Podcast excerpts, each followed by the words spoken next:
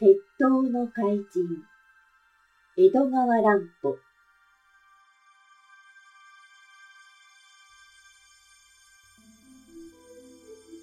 見知らぬ少年。地下室には一つしか入り口がありません。その入り口の前には絶えず人がいました。そこからは絶対に逃げられないのです。では他に秘密の出入り口でもあるのかと刑事たちは地下室の隅々まで調べましたがネズミの出入りする穴さえありません。怪人は煙のように消え失せてしまったのです。怪人は一体どんな魔法を使ったのでしょうか。おや？これは何だろう？一人の刑事が地下室の床に置いてある一つの風呂敷包みを指さしました。それを聞くと、後ろの方にいた高橋さんが、ケンジ君の手を引いてそこへ出てきました。あ、これはケンジと引き換えに、あいつにやった一千万円の札束です、と、風呂敷の中を調べてみましたが、確かに私の持ってきたままそっくり残っています。あいつは肝心のお金を忘れて逃げ出したのでしょうか。これは一体どうしたわけでしょう。高橋さんは気味悪そうに辺りを見回すのでした。刑事たちもいよいよわけがわからなくなって黙って立ちすくんでいました。その時です。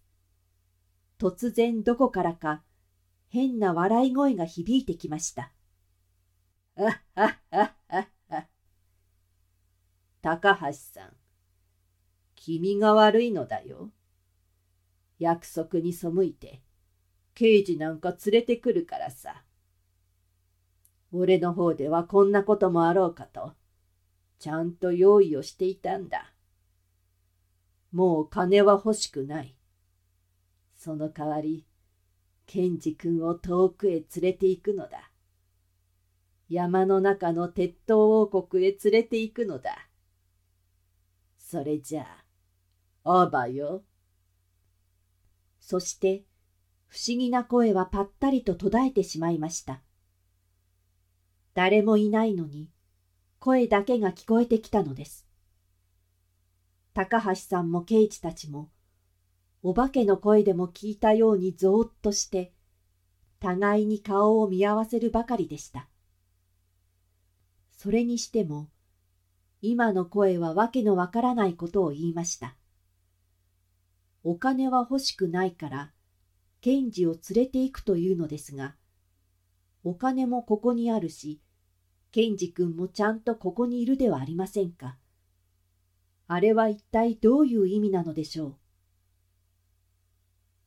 高橋さんはその時、ぎょっとして、手を引いているケンジ君の顔を見つめました。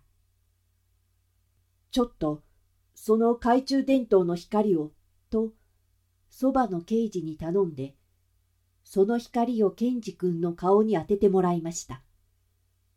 パッと明るく照らし出された顔。少年はきょとんとしてこちらを見上げています。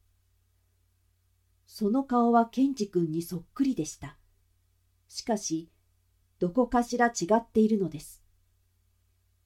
じっと見ていると、だんだんその違いがひどくなってくるのです。おい、お前、ケンジじゃないのか。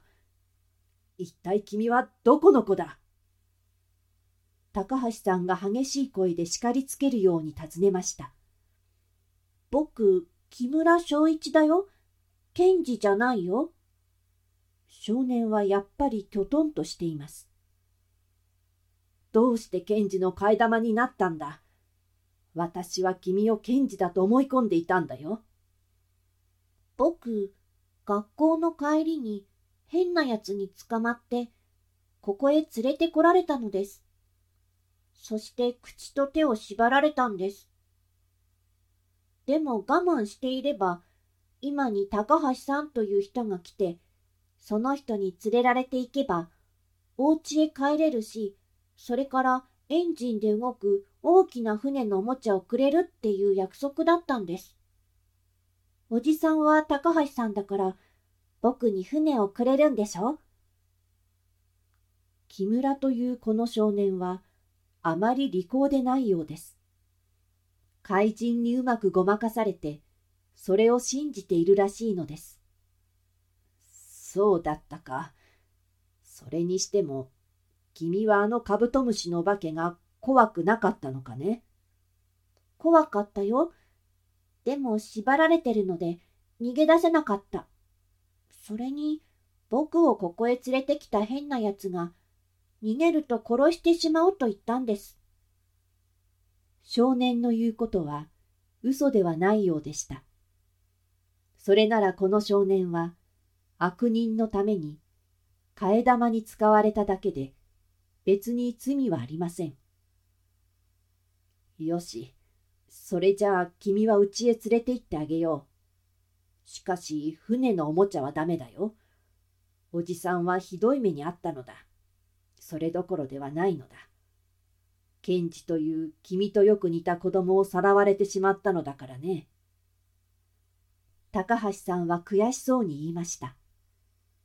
こんなによく似た替え玉さえいなければ、騙されはしなかったのにと、この少年が憎らしくなってくるのでした。ああ、ケンジ少年は、やっぱり鉄塔王国とやらへ連れ去られてしまったのです。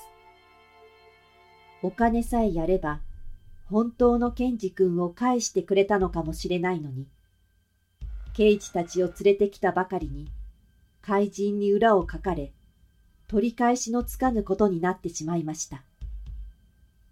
高橋さんは、中村警部を恨めしく思いました。警部さえ刑事を張り込ませるようなことをしなければ、こんなことにはならなかったのです。それにしても、名探偵明智小五郎は、一体何をしているのでしょう？小林少年はどこにいるのでしょう？さすがの名探偵も、今夜のことは見通しがつかなかったのでしょうか？